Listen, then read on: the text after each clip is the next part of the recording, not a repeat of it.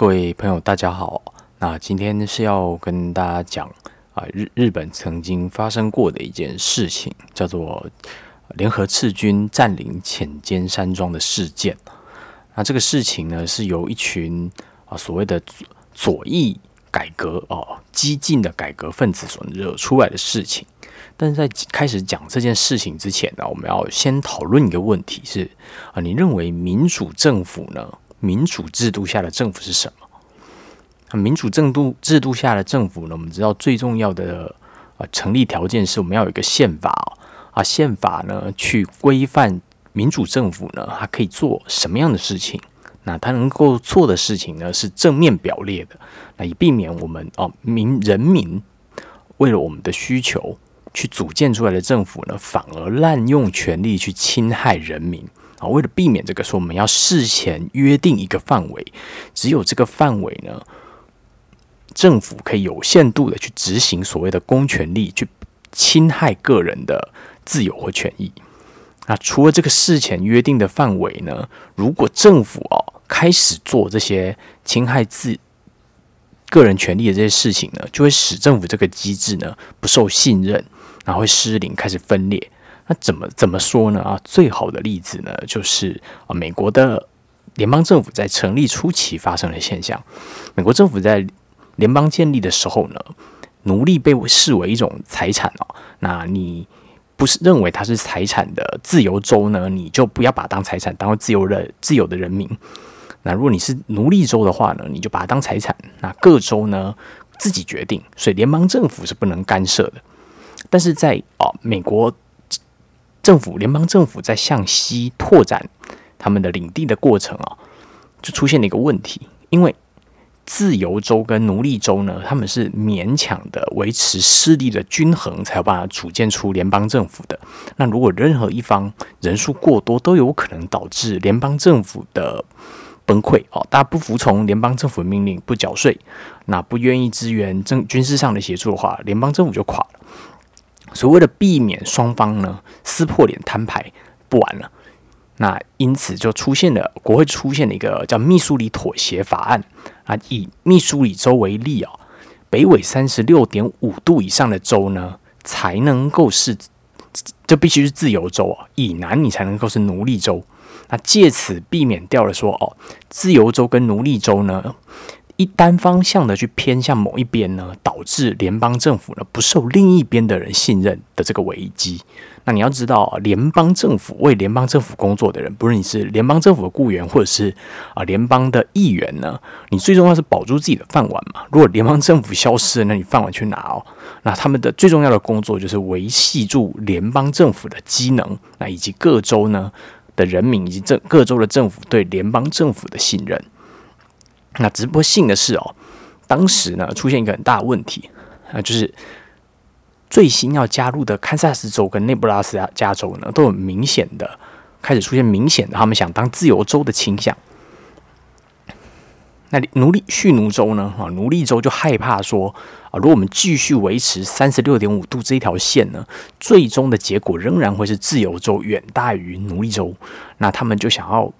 取消这条线哦，他们想要让新加入的州呢，都可以维持自己的意愿呢，自己州自己决定要当奴隶州或自由州，所以呢，就开始哦搞国内的啊国会的游说也好啊，去要求民主党呢不可以让我们这些奴隶州的权益受到忽视。那当时的所谓的民主党呢？啊，现在就是现在这个民主党哦，他们当时的价值观就是我们联邦政府不能够侵害各州的自由跟权利啊，所以只好妥协，那就没关系嘛，反正诶，堪萨斯州还是很有可能成为自由州啊，那不如就他们自己决定，所以就通过了堪萨斯内布拉斯加州的法案，那让密苏里妥协呢，这个法案当初那个三十六点五度线以南才能是奴隶州的这个规定啊，被废弃。哦，堪萨斯州呢，只要州政府的决议呢是奴隶州的话，仍然有可能是奴隶州。那当然就最后就是吵起来了。自由州的人也好，奴隶州的人也好呢，他们就派人进去渗透进去堪萨斯州啊啊，扰乱选举，那派民兵在社区里面暴乱，那干扰对方的经济活动跟选举活动，那甚至出现哦互相寻仇暴力血。血拼的诶火拼的这些行为哦，啊，这就叫堪萨斯动乱。那最后呢，经过了数年、四年还五年的动乱之后呢，啊，堪萨斯的州的名誉呢，仍然是以自由州为名义为居多啊，加入了联邦政府。那这时候你就觉得，哎，好像纷争结束了嘛？哎，当然没有哦。堪萨斯州的加入呢，就是南北战争爆发的原因。那甚至我们可以这么说，后来很多人骂哦，堪萨斯内布拉斯加法案是一种民主的倒退哦，因为照理来讲，哎，我们已经三十六度点五度已经先决定好了，之前呢。就已经决定好，三十六点五度以北就必须是自由州。那你怎么可以退让哦，让三十六点五度以北新加入的州呢，仍然可以自由决定要当奴隶或自由州呢？你说是不是？可是实际上并不是这样。民主政府最重要的一件事情，就是我们双方面临歧义的时候，我们要求大家哦，各州啊团结留下来内聚。所以联邦政府的议会，联邦政府呢主动哦求全，牺牲自己哦的。干涉权，因为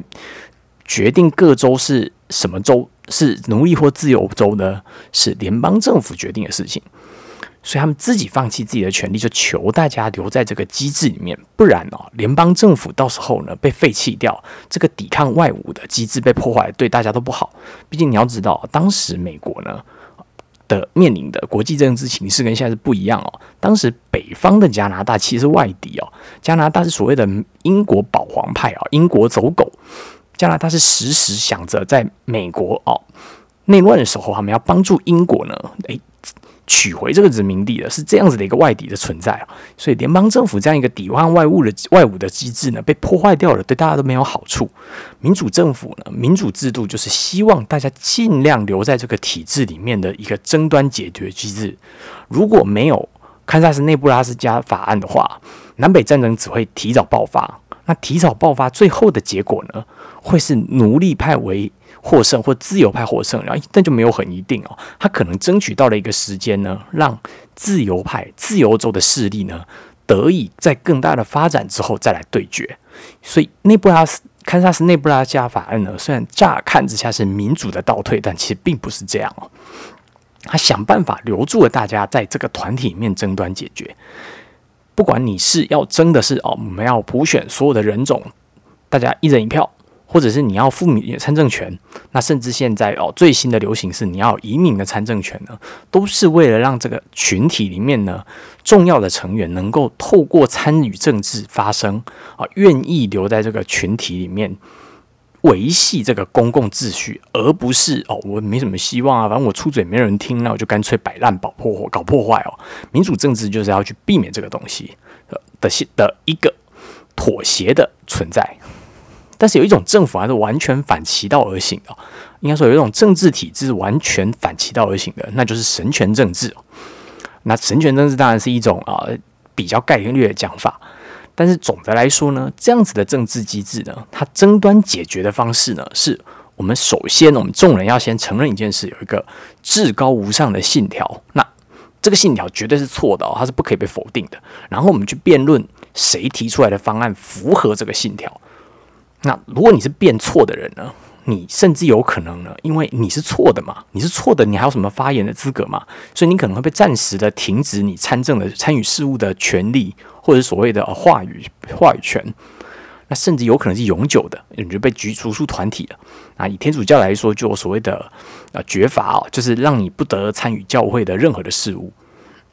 那照理来说，这种机制啊，你这个团体一旦遇到争端，你就会萎缩嘛，因为有人被你逐出啊。你本来一百个人，你逐出十个人，那你自然变小哦。那越多越常遇到纷争的话，你权力就会越来越小。那天主教也曾经遭遇过所谓的东西教会大分裂。那他把东方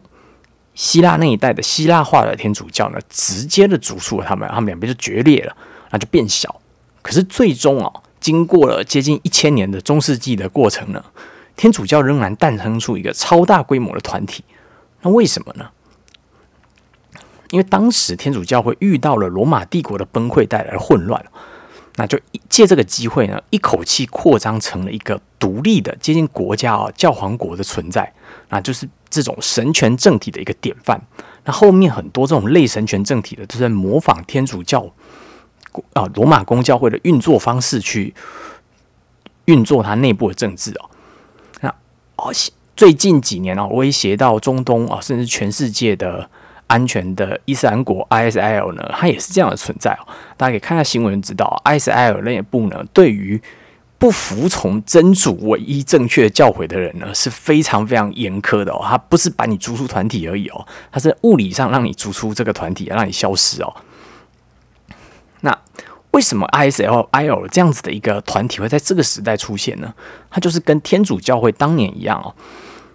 中东地区在奥斯曼帝国啊，就土鄂图曼土耳其帝国崩溃之后，那英国也不玩这个殖民地，也退出了。那美国政府就不像这两个旧的帝国主义国家一样直接去控制这个地方，所以长期的混乱呢，使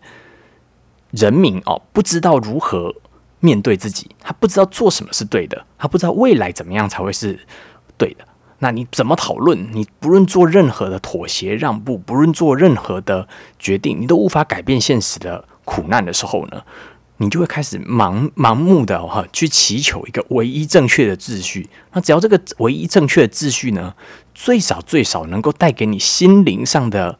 感觉变好，诶，那都比现在这样子好啊。不然你再怎么妥协，再怎么让步，你的感觉不会变好，现实条件也不会变好嘛。那至少选一个诶，你感觉会变好的嘛。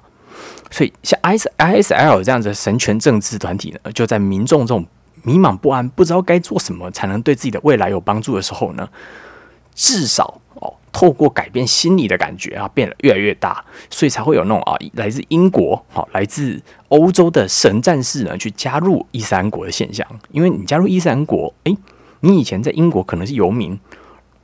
来伊斯兰国，你可能生活和水准水平也不会有改变，但是至少因为，你心里的感感觉不一样了。你以前只是游民，你现在是一个神战士哦，心里多爽快。那联合赤军呢，就是在这样的时代背景下诞生的。那我们现在对日本的印象都是一个哦，有如乌托邦式哦，低犯罪率，那工资比台湾高很多，那房价也不贵，那大众运输非常的进步，都市非常的干净整齐，这样子的一个超级先进的乌托邦国家。但是当时啊，一九六零年代日本并不是这样的，在那个时代日本呢，是不断的发生各种令受高等教育的人呢不安、失望的事情的时代。那如果有兴趣知道怎么样的？那是一个什么样的时代呢？啊，啊，受高等教育的这些啊，所谓文化人、进步分子怎么看呢？你可以去看上龙小说。那村上龙就是那个时代的最标准的这种知识青年集体情绪啊，他把这些集体情绪都当做小说把它写了下来。那那时候因为美军基地还驻扎在日本呢，那带来了大量的毒品。那美军因为他们想要买春嘛，所以就很多女性为了讨生活卖淫，那人生毁灭。好那甚至我们都知道，美军驻扎在那边，甚至签订所谓的安保条约呢，都代表了日本政府的机能是残缺破败的。美军在外面强暴了民女，日本政府是不能说什么的。那基本上就代表你们跟殖民地没什么两样。那这都是现代日本人不能想象的丧权辱国的时代。那再加上一九六零年代日本战后复苏，那为了经济优先哦，财团的工厂啊。大大量的制造了各种的公害啊，那污染了琵琶湖。那时候的琵琶湖是一个巨大的臭水臭水沟吧，啊，基本上是不能够观光而是臭的，鱼都死光这样啊。经过几十年的复原才恢复。那甚至纺织厂啊，那时候的传统工业呢，都有严重的压榨劳工的问题。那或者是哦，为了征收成田机场的用地呢，去侵犯农民的土地啊，这种鲜明的农民哦，对抗。财团政府这样子一个形象呢，都让当时因为文化大革命啊，中国的文化大革命宣宣扬的是一种哦，我们知识青年年轻一代去清洗掉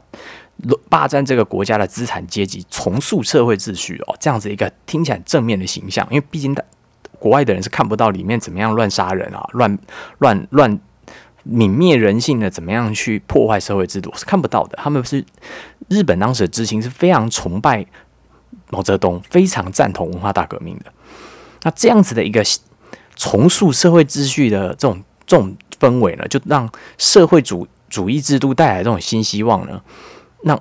日本的知识青年哦感到非常羡慕哦，他们共通的情绪就是觉得，哎，社会制度自主义制度真是棒啊，我们要来学习它啊，就遍地开花，诞生了各种左翼的团体，那主要都是各个大学的学生团体。那在东京大学的医学部，因为抗议，在一九六八年啊，他们抗议他们实习生制度的改变，他们觉得说我们学生一辈子受了高等教育，最后出去都是要被财团压榨的，不公平，他们反对。结果反对的学生竟然被学校以很严厉的方式去处分。那东大以及周边啊，声援东大的大学学生团体呢，就开始占领学校啊，进行进行校园封锁、罢课。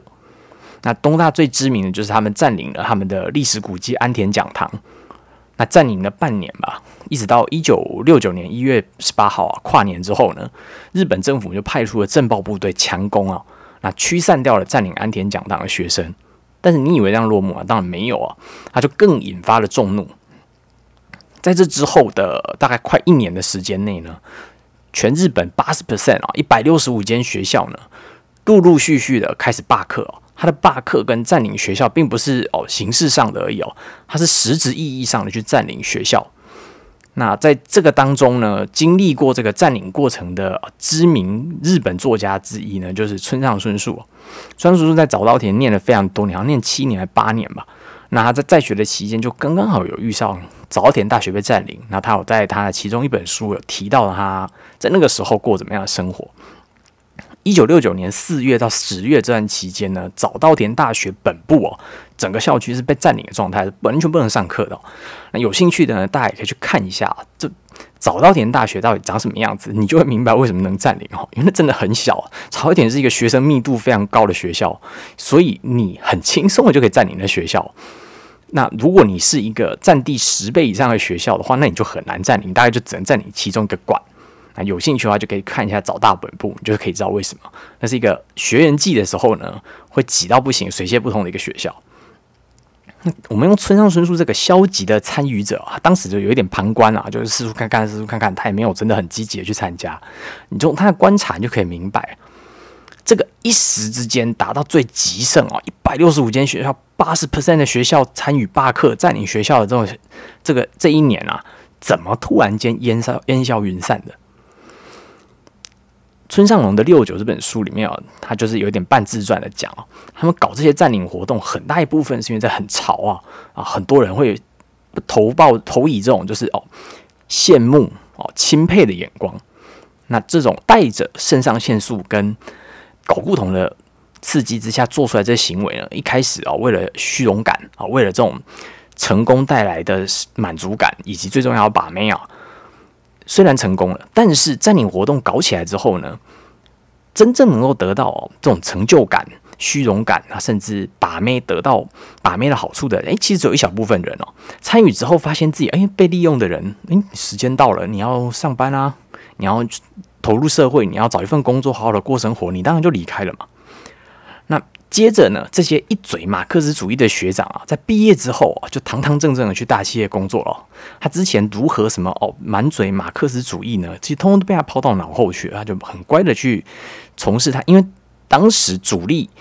的占领的学校都是很好的学校。那这些人呢，虽然在舆论的高点上面，他们仍然在毕业之后就乖乖去学校，所以这学运就很难维持哦。因为你毕竟你看当时一嘴。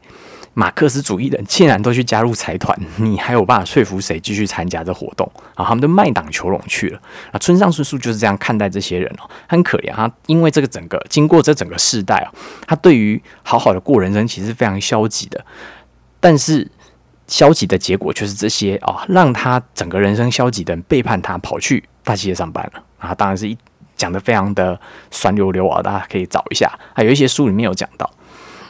那因此呢，在一九六九年这个祭典最高潮之后呢，反而有那个动机参与的人呢，就渐渐就离开了。那你要后面要说服更多新来的学生、后辈的学弟加入，也有困难，因为大家都看到，而学长毕业之后还不是去大企业工作，你这是骗人的。那剩下来还在坚持，都是脑袋比较硬哦，转不过来的人哦，还是觉得哎，你们背叛我们没有关系啊，我们仍然要去实践我们的理想，就算得不到任何好处，没有妹可以把。好，没有任何的学弟投投以这种就是崇拜的眼光也没有关系，我们就是要搞。那可是因为这个学生运动呢，并没有得到一个正面的反馈哦，大家越来越不支持，大家就觉得你们都只是说说的，所以民众国民的支持度越来越低。那这些参与学生运动的人，他又没有办法从政哦，他没有任何这个体制内的政党，当时体制内政党都是不愿意吸收他们的，所以他们就逐渐的学生运动退潮。那他们的舆论呢？他们对舆论的诉求也越来越没有人听得到。所以他们最后就开始决定了，他们要集结去走体制外路线。啊，体制外路线很简单，因为要恐怖攻击嘛。那你要恐怖攻击，你就需要武器，所以他们就去袭击派出所啊，去袭击猎枪店啊，有那种打熊啊、打鹿的猎枪店来取得武力，然后集体躲到山上去受训如何使用这些武器。他们甚至派人啊去中东学习如何建立海外恐怖组织呢，里应外合发动恐怖攻击，要实践自己哦。推翻资本主义政府的这个理想，所以在一九六九年之后呢，这个运动的高峰，它就逐渐萎缩的过萎逐渐的萎缩。那在这个萎缩的过程中呢，不同的派别啊，虽然大家聚在一起讨论如何继续延续这个革命，但是只是不停的去因为。整个运动的失败啊，越来越偏激。那你在内斗分裂的过程中呢，你不愿意去服从马克思主义哦，社会要被革命的这个唯一正确价值观的人，你就被霸凌哦。你如果说哎不行啊，我们如果开枪的话，会得不到国民的支持，那大家就觉得哎你是资本主义的走狗，你轻易的被媒体啊给收买了。那他们就会霸凌你、边缘化你，让你不能参加这讨论体制，把你驱逐出去哦。那这做法基本上跟神权政治的玩法是一样的，他并不希望留下更多人让这个体制呢维持力量，他是要让不服从这唯一正确价值观的人不能参与他，否则会导致这个价值观的信仰的崩溃哦。那这种做法呢，就在联合志军逃到山上去秘密军事训练的时候玩到最夸张。他一开始都说当时是吵架哦，啊我们就霸凌那些排挤那些跟我们意见不一样的人嘛，那剥夺你的发言权。那发言权要怎么剥夺？他当然不是啊，叫你闭嘴你就闭嘴，你怎么可能会闭嘴，对不对？这些还会逃到山上的人都是一等一的吵架王了。可是当我们大家吵架的时候，你提出论述要辩驳他这样子的说法呢，只会让大家玩不下去了。他就开始掉书袋哦。他就用各种啊符合马克思主义、社会主义、正义价值观的论点，然后拼命的吼。反正最后呢，就是比谁比较会吼。那互骂啊，指控你啊，这个对方呢，你的论点是违反我们革命的精神。那比谁坚持的久。那如果你是一个脑袋不够硬邦邦、不够僵硬的人啊，你最后一定会放弃解释嘛？因为你会想要说啊，我们还是要回归理性讨论，那不要再吵这样这种无聊的东西了。那你放弃你就完了，因为。当你放弃的时候，你就等于放弃了你发言、批评别人啊、排挤别人的权利了。你一放弃以后，你就会被集体认为说：“哎呀，糟糕，你是弱的人呢。”我们要支持强的那边的人。所以，这个霸凌的活动呢，会倾倾向于让愿意继续无条件、没道理的大吼狂吼的人呢，去盖过那些想要理性讨论的人。那最后呢？就渐渐的演变到了体罚。你只要放弃以后，当然你是弱者，那大家就会拿你发泄这些哦内斗的纠纷所带来的这些怨气。那甚至到最后，这个体罚是会死人的。那把你揍一顿体罚你以后，就把你把你绑起来丢在户外啊，结果你冻死了，就说：“哎呀，你的意志屈服于斗争了，你的意志没有帮助你撑过这个斗争的过程，所以你才死的。”你当时是积雪的冬天啊，如果没有人管你，你被绑着。揍一顿以后丢在户外，你本来就一定会冻死啊，那是找理由而已。那甚至到后面，基本上就是泄愤杀人啊！你因为顶嘴，然后就捅你，用那个冰枣啊，就捅你一刀，捅捅捅，然后最后就慢性的凌虐致死。那整个革命运动呢，其实因为你要知道，这过去几年来了，一直不停的有人背叛哦，跑去大企业工作也好，那受不了激烈激进。路线的这些做法的离而离开人也好，他们遭遇同志不停的背叛呢，这整个团体是越来越小，最后在山上做武装革命运动的训练的人只剩下少少的二十九个人啊，连三十个人都不到，小圈圈哦，他们挫折感是非常大的，他们失去几千几万同志的这个挫折感非常大，所以其实这些互斗的过程，他们其实在拿彼此来发泄这个挫折感。你要知道，像村上春树这种就是啊冷眼旁观啊，没有参与很积极的，他都很心理不平衡的酸溜溜去看待这些叛徒啊，跑去大企业就职的学长。那这些最后躲到山上这三二十九个人，他们很多也都是这样好学校毕业的，他们拿自己人生最黄金的大学，大学毕业后两三年要找好工作的这个黄金时间呢，来做这些所谓的革命啊，就为了就是想要改变这个社会，改变自己的人生未来嘛。结果最后改变有了，却向下改变去了。大学毕业几年后，还在山上躲在一个冰天雪地的小屋里面，然后还不知道自己的人生要往哪里去。那么互相拿彼此来发泄哦，是极为正常的事情，因为他们其实已经有一点点放弃自己的人生了。那总之呢，这些人生向下改变的人呢，他们最后哦没有互相虐死啊，他们互相虐死了十二个人啊，最后只剩下大一般多一点点人活下来。那这些人呢，没有被警察抓，而有幸运幸运的被逃走的人呢，就跑去挟持简间山庄，挟持去那边的登山客，然后哦，杀了不少登山客跟去攻坚的警察。那他们的目的就是，他们其实已经放弃自己的人生的未来了，他们要自我灭亡啊，要殉道证明自己是对的，因为他们只要死了，他们最终仍然是没有放弃的革命烈士。而不像那些跑去大企业求职的学长，那些叛徒啊，他们始终坚持到人生的最后一刻。那有一个纪录片叫《联合赤军实录》啊，迈向浅间山庄之路呢，它整个故事就是要就从他们要怎么样上山革命开始讲啊，那一直到浅间山庄的事件落幕，那个电视有直播他们警察攻坚的这个过程。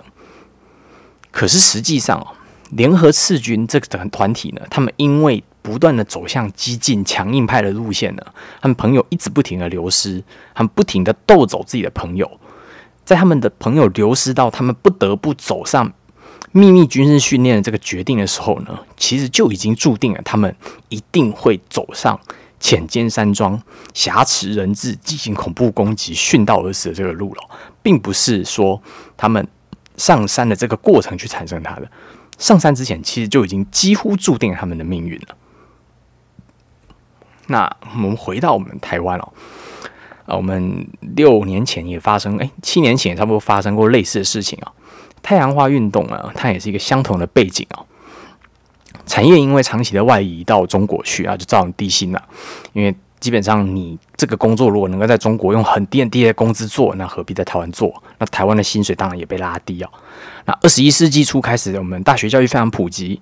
那大学生满地都是，但是其实台湾并不会有对应这些高等教育的职缺。那你大学毕业，其实基本上你拥有这些职能，你却不能有更好的工作，你自然就很不安。那这些对未来的不安以及彷徨跟恐惧呢，就触发了这样一个宣泄的出口。那太阳花运动其实代表的是一个年轻世代呢，对于政治体制没有决定权利所不平衡所引发的一个占领活动。那很幸运的是哦，当时因为国民党内斗哦，立法院长啊不愿意动用警察权来驱逐学生啊，要跟中央的马英九就持相反的意见来干戈他，所以没有招没有去驱逐。那最重要的是，当时的学生领导团体呢，以及参与的学生，大部分最重要想要的，其实我们是要取得参政的权利哦。我们并不是要马克思主义革命式革命台湾，不是，我们是想要取得参真正参政的权利。而不是说像啊当年一样啊，就说了一嘴马克思主义，要办了一个巨大的 party，哦，跟学妹打炮以后就跑掉，然后跑掉以后跑去大公司工作，诶，整个革命就像一个笑话。没有哦，太阳花运动最重要的是，我们大家凝聚众人意识之后，大家不要占领了，我们阻挡从政，我们要取得我们年轻人应有的政治权利。这样，那我们的台湾社会也给予一个巨大的支持哦。当时诞生出来的呢，就是时代力量这样一个拥有。一度拥有十五 percent 支持度哦，三十岁以下的年轻族群呢，支持度接近五十 percent 的政党。我们的政治体制呢，有真正的去符合人口比例呢，使年轻人的声音可以发出来。我们彻底发挥了民主政治制度这样子的一个效果，让有意愿、有比例哦，有相对应的权利跟力量呢。协助这个政府维持运作的人呢，留在这个机制里面参与这个机制运作，而不是去摆烂。如果没有这样子的一个过程，这样子一个结果呢，很有可能去引发类似的结果。如果去强硬的镇压，把立法院的人通通都镇压掉了，最后的结果是什么？哦，各大专院校很有可能学生团体就跑了出来，跑出来实施罢课占领啊。那最后会让整个太阳花运动功亏一篑呢，都是很有可能的。那但不幸的是哦，呃，大概在去年二零一九年总统选举开始之后呢，啊，蔡英文政府因为冒出了一个私烟案，那这之后呢，时代力量的命运就开始急转直下。在那那私烟案开始之前，时代力量的支持度就是刚提到那个最高峰啊。那时候有一派人呢主主张就说，嗯，如果打私烟可能会导致蔡英文政府连任连任失败啊，会怕。那这一部分党内派系呢，他就在。决策委员会议啊，或者是各众多时代力量的支持者，大家讨论的吵吵架的这个场合呢，啊，都被骂到还不了口啊！为什么？因为时代力量主张的就是我们秉公处理啊，我们不能偏偏袒一个党嘛。实验实验案就是错的，啊，错的为什么不能骂？不能批评？你说是不是？那他们就被骂到还不了口啊！啊，也没有什么立场继续留在党里面，他就自己主动退出了。这第一阶段导致时代力量的萎缩。时代力量这些支持者，他们并没有想要留下这些只因为这个事情起纠纷的战友，他们宁愿你退，退了他们很高兴哦，发言书说好，终于小绿终于退了这样。那接下来民进党整合问题又再次出现另一波的内投退党，每次内斗退党的时候，你可以看到留最后留在时代力量的大部分的人呢，都是恭喜恭喜小绿退了这样。那甚至选完之后，因为有一部分的议员呢，在选举期间呢，积极的去参与。与民进党立委跟总统的选举活动呢，啊，给人一种卖党求荣的感觉。那在今年上半呢，呃，部分哦，在党务系统内比较有控制党务系统运作的这个派系呢，就发动了指呃一个指控啊，就指控这些参与民进党立委跟总统选举活动的议员呢，操控人头党员啊，因为操控人头党员，你才能竞选党代表、选决策委员嘛。那这些。人呢？因为在指控之下，他们根本就很难去举证啊！因为人口人头议员这件事情，你要举证起来，那是费费时费力，你也很难一时之间提出有力的证据。他们就百口莫辩。那这个其实这做法有某种程度上是在逼他们退党，因为讲的很难听，你怎么可能还有办法继续待在党内？那甚至是哦，经历过徐有明跟不当人士接触这些丑闻之后呢？控制党务系统的这些派系呢，哈，他们都是怒吼能力啊，就像前面联合赤军啊里面那个例子来讲的，他没有利益，他没有打算跟你辩谁对谁错，他就是要跟你吵，怒吼能力强的，他就是跟你吵到最后。那你呢，经被这样子哦撕破脸的怒吼、怒骂、羞辱之后呢，你多少都会有退出的心哦。你如果有募款自己募款自己选举能力，你就会觉得哦，继续留在这党内惹人嫌哦，被霸凌有什么意思？你就自己退。那怒吼能力强的那些人，他也没有任何兴趣哦，想要去维系这个众人留下来参与的机制，他就是要吼到这些跟自己意见不同的人受不了离开为止。因为只有跟他们意见完全相同的人，才能够忍受赞同这种怒吼对方的这个行为。那为什么这样子的机制能够存在呢？这都是因为啊，林长佐这一群创党的党员呢，在建立时代力量的初期呢，他们根本没有好好的去建立一个党内民主的机制哦。那最后沦为靠决策委员会这种奇怪的小圈圈讨论机制，来造成这样子怒吼可以决定一切的现象。因为在这个不公对外公开讨论过程的决策委员会的决策机制里面呢。前就像前面提到，你有选举能力，你有募款能力的人，你就自己退嘛。因为无止境的鬼打墙吵架，浪费我的时间啊！我离开嘛，我自己选，可以吧？那你外面的人，外面党员，你又看不到里面，其实都在鬼打墙吵架。他怎么有办法知道鬼打墙吵架这些人呢？才是在瘫痪民主制度的人？他不会理，他不知道。所以这样子的一个失败的党内民主机制呢，就导致呢有能力选举哦，有自己的。支持班敌人就会离开。那在这次周末呢，又有一个因为长期害怕被怒吼霸凌啊，他在决策委员会里面几乎都不太表决啊，也不太发言的人呢，那他就是曾文学，曾文学议员他也退出了，他也受不了了。那他受不了的原因，也就是因为哦，黄国昌曾经私下在不知道什么会议里面呢，羞辱他哦，说哎，没有黄国昌的支持，他是选不上决策委员这种话。那这都在反映一件事情：时代链并不是一个民主政党。他更是在信奉像联合赤军这样啊，信奉社会主义、数社会主义唯一正确真理偶像的这样子一个神权政治的政党，它并没有民主机制啊，它只有神权政治机制。那面临更越来越多党员不断的流失的现在呢？时代力量的党中央拥护者，他们选择了却是像联合赤军一样，去臭骂那些退出离开的人是卖党求荣啊，意志不坚